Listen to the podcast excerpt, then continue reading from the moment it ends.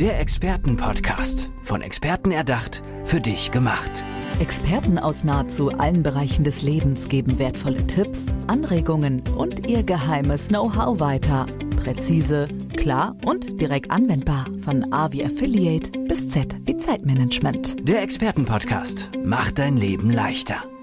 Da steht die Silvesterparty an oder der runde Geburtstag oder das Familientreffen oder der Vortrag vor Hunderten von Menschen. Ja, und dann kommt da der Pickel am Kinn.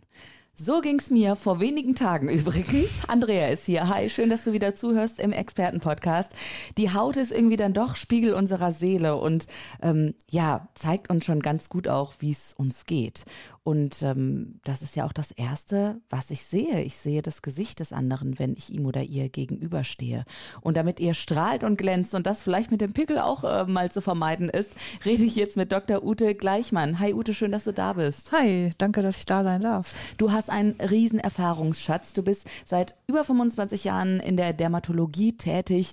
Äh, du kümmerst dich wirklich um die ganzheitliche Dermatologie, präventiv. Wo liegt eigentlich das Problem und was kann man auch machen, wenn Hautveränderungen kommen oder wie kann ich auch eben, ja, mir selbst was Gutes tun. Schön, dass du da bist. Wir sprechen über alles das, was ich jetzt so angeteasert habe. Aber erstmal möchte ich von dir wissen, ähm, gibt es so Basics, die man braucht, um eine gesunde Haut zu haben? Viel Wasser trinken, jeden Tag mit Seife waschen oder so? Also viel Wasser trinken macht sicherlich Sinn, ist ja auch eigentlich allen bekannt. Äh, viel Schlaf, guter Schlaf, erholsamer Schlaf, kein Stress oder nicht zu viel Stress, sagen wir es mal so. Aber viel wichtiger ist mir eigentlich, sind mir eigentlich zwei Dinge. Äh, das eine ist, dass man darauf achtet, dass man seine Haut reinigt. Also morgens und auch ganz besonders wichtig abends. Das ist eigentlich so einfach, aber trotzdem ähm, machen es nicht alle. Mhm. Ich bin immer wieder erstaunt.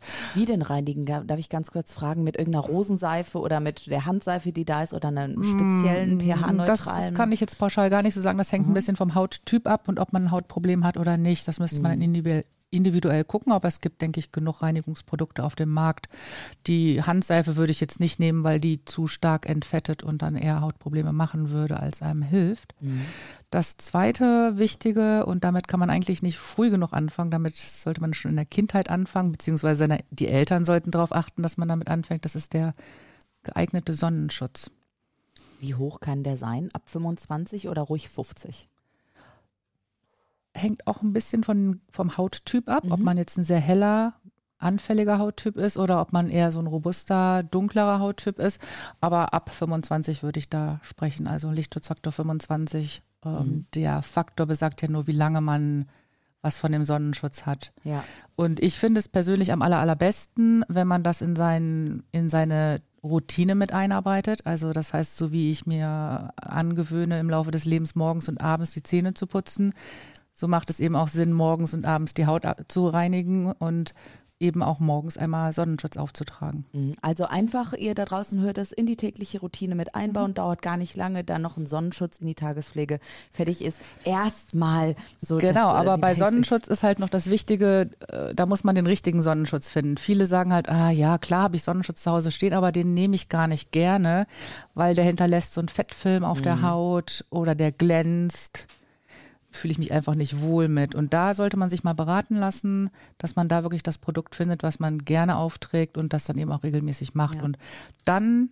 wird man irgendwann, das ist jetzt kein schneller Effekt, den man hat, aber irgendwann dann so ab 30, 35, 40 merkt man, dass man was besser gemacht hat als die anderen. Ah, sehr gut. Weißt du was, ich habe mit ähm, 19, 20, als ich so 19, 20 war, habe ich immer mit Anti-Aging-Creme angefangen und äh, meine äh, Mitstudentinnen haben immer mich ein bisschen dafür ausgelacht. Und jetzt habe ich letztens aber gehört, dass, das, dass man eigentlich gar nicht früh genug damit anfangen kann. Ute, klär mich auf. Bin ich bekloppt oder war das gar nicht mal so blöd, was ich gemacht habe mit dem frühen Anti-Aging? Frühes Anti-Aging ist super, macht auch super Sinn, aber frühes Anti-Aging, da würde ich halt mit dem Sonnenschutz anfangen. Hm, mhm. Weil Hyaluron und sowas, das tut der Haut ganz gut, aber nur kurzfristig und würde dich auch im Anti-Aging-Bereich nicht weiterbringen. Mhm. Aber frühzeitig darüber nachzudenken, was kann ich meiner Haut Gutes tun, auch wenn die Haut im guten Zustand ist, macht absolut Sinn. Ja, jetzt haben wir ja mehr so über wirklich die ganz äh, simplen Basics gesprochen.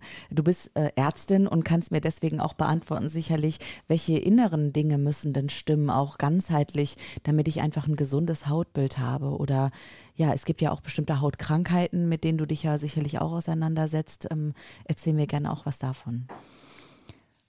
Gut, es gibt ja sehr viele Hautkrankheiten, äh, die schlimmsten Hautkrankheiten, denke ich, sind die, die im Gesicht sichtbar sind für alle anderen und äh, die man dann auch tatsächlich abdecken möchte oder verheimlichen möchte vor dem Rest der Welt oder dass man sich auch einfach stigmatisiert fühlt durch diese Hautkrankheiten. Es gibt ja zum Beispiel diese sogenannte Säufernase.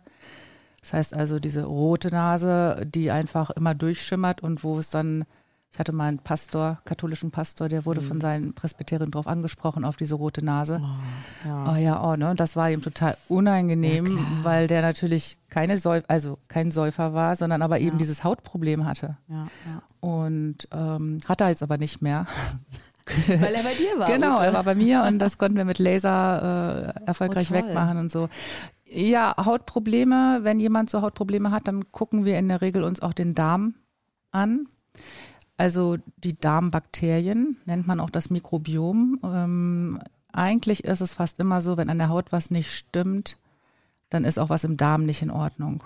Und man kann das Mikrobiom bestimmen in einer einfachen Stuhluntersuchung und kann dann eben besprechen, was kann ich an der Ernährung verbessern oder verändern, um eben den Darm besser aufzustellen und damit auch den Körper und die Haut zu stabilisieren. Ja. Gibt es ähm, Sachen, wo du sagst, okay, die kann man auch als Präparat vielleicht zu sich nehmen oder in Form von guten Lebensmitteln, damit eben auch das Wohlfühlen über die Haut sich auch nach außen trägt? Klar, also ganz pauschal gesagt kann man sagen, je gesünder, desto besser und je mehr Fast Food, desto schlechter. Je mehr Zucker, desto ja, deswegen habe ich hier den Pickel gerade bekommen. Desto ungünstiger möglicherweise für die Haut. Äh, und Zucker steckt ja einfach auch in vielen Lebensmitteln drin, von denen wir nicht glauben, dass da Zucker drin ist oder es gar nicht wissen und uns nicht vorstellen können. Also eigentlich alle schon fertig produzierten Lebensmittel enthalten Zucker. Gemeinerweise steht dann hinten auf dem Etikett nicht drauf, enthält Zucker. Da steht meistens sogar drauf, enthält keinen Zucker, aber hinten steht das dann in versteckten Namen drauf. Mhm. Also ähm, wichtig, also richtig drauf achten, viel Frisches, viel Gemüse, nicht zu viel Fleisch. Also es wird doch noch extrem viel Fleisch gegessen, mhm. wenn ich so meine Patienten frage. Ja. Und ausgewogene Ernährung. Ne? Mhm. Also wir haben hier einen Tipp nach dem nächsten von Dr. Ute Gleichmann, übrigens auch mit eigener Praxis. Und Ute, ähm, es ist ja so eine Zeit irgendwann im Leben, wo dann auch die Haut sich verändert. Also in der Pubertät sicherlich oder dann auch mit Mitte 30. Hast du auch äh, Patientinnen und Patienten, die zu dir kommen und dir genau dieses Leid klagen und äh, Hilfe von dir haben möchten? Ja, klar, auf jeden Fall. Also äh, ganz viele merken dann so mit eigentlich heute schon so Anfang 30, Mitte 30, je nach Hauttyp und auch Genen, da verändert sich was, da bildet sich vielleicht so eine kleine Furche an der Stirn oder Flecken auf der Haut, die durchschimmern auf einmal. Ähm, oder man hat das Gefühl, oh, ich, also ich müsste die Haut mal so ein bisschen anheben, weil die Haut von der Elastizität nachlässt. Also das mhm. wird sehr häufig nachgefragt und der Trend ist tatsächlich da zu erkennen, dass auch immer mehr jüngere Leute sich darüber Gedanken machen. Mhm. Ne, vor 10, 15 Jahren hat man vielleicht so mit 50 angefangen, sich Gedanken darüber zu machen. Heute ist es wirklich so mit 30, 35, ja, dass man sich beraten lässt, was, was kann ein Weg für mich sein, was kann ich machen. Und ja, ich mache es eigentlich immer so, dass ich so einen Plan erstelle für die nächsten Jahre. Was, was wäre sinnvoll, was kann man machen und das funktioniert sehr gut. Richtig gut. Also mit ähm, äußerer Anwendung, aber ich kann mir auch vorstellen, mit innerer Anwendung. Also äh, was gibt es da? Kollagen oder sowas? Äh, Hyaluron hast du eben schon ähm, angemerkt. Sind das Präparate, die man dann auch zu sich nimmt oder hältst du da gar nichts von? Ich kenne mich ja nun gar nicht aus, muss ich sagen, außer dass ich so ein Cremchen zu Hause habe seit Anfang 20 Anti-Age. also man kann das natürlich machen, dass man ähm, Kollagengetränke trinkt. Das schadet sicherlich nicht, aber es wird einem auch nicht entscheidend weiterhelfen bei der okay. Hautqualität. Mhm. Also wenn man von Hautqualität oder Hautqualitätsverbesserung spricht, und das ist eins meiner Lieblingsthemen, weil Qualitätsverbesserung bedeutet, dass ich meine eigene Haut wieder aktiviere, ähm, eigenes Kollagen zu produzieren, was viel natürlicher ist, als wenn ich von außen was Ja, dazugebe. Und wie, und es gibt halt mittlerweile wirklich wahnsinnig viele Möglichkeiten, die Haut zu aktivieren. Wie denn? Ist das so ein Needle Peeling oder sticht man da mit Nadeln irgendwie rein? Spritzt man das? Wie, wie geht das? Hm, gibt's die unterschiedlichsten Möglichkeiten. Also Mikroneedling, was du angesprochen Genau, hattest. Mikroneedling. Mikroneedling ich, ja. ähm, kann man machen, ist jetzt nicht mein Favorite, weil es halt einfach sehr schmerzhaft ist und äh, auch lange Hautrötung hinterlässt und Oh. äh, macht sicherlich einen Effekt, aber ich bin immer nicht so gut für Schmerzen zu haben, weil ich auch selbst sehr schmerzempfindlich bin. Und das ist aber jetzt weiterentwickelt worden, wo du es ansprichst. Also wir haben jetzt ein ganz revolutioniertes Verfahren, äh, das ist das Radiofrequenz-Mikroneedling. Das heißt also, da geht man mit wirklich hauchfeinen Nadeln automatisiert unter die in zwei unterschiedliche Hautschichten, die dann die Haut aktivieren. Gleichzeitig wird die Haut erwärmt. Wärme bedeutet auch immer Aktivierung der Haut und es kommt noch Hyaluron unter die, die oberste Hautschicht. Und dann hat man eben zwei Effekte. Einmal den Soforteffekt, dass man diesen Glow hat durch das Hyaluron. Hyaluron ist ja wie so ein frischer Kick für die Haut. Und aber auch eben diese Aktivierung der Haut.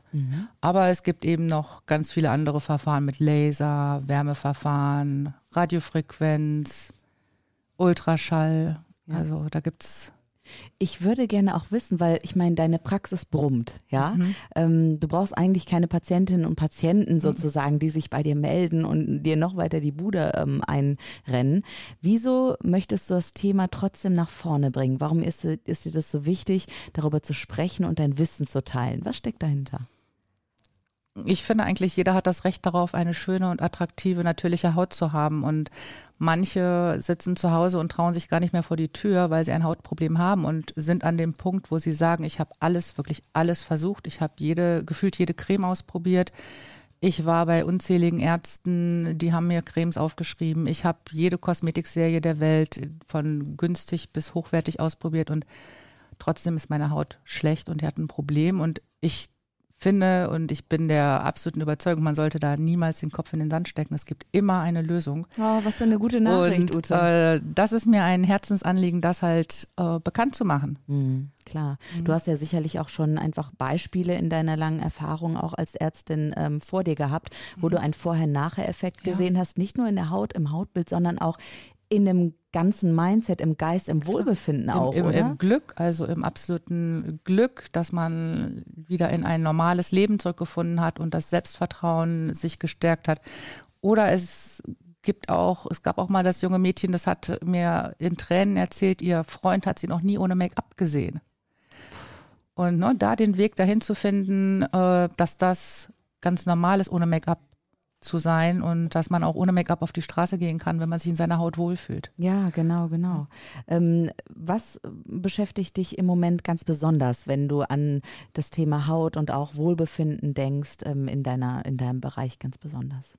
Was mich ganz besonders beschäftigt. Mhm. Oder gibt es so Dauerbrenner, die immer wieder kommen, wo du mal sagst, boah, das möchte ich jetzt mal gerne sagen, das müssen alle Menschen wissen.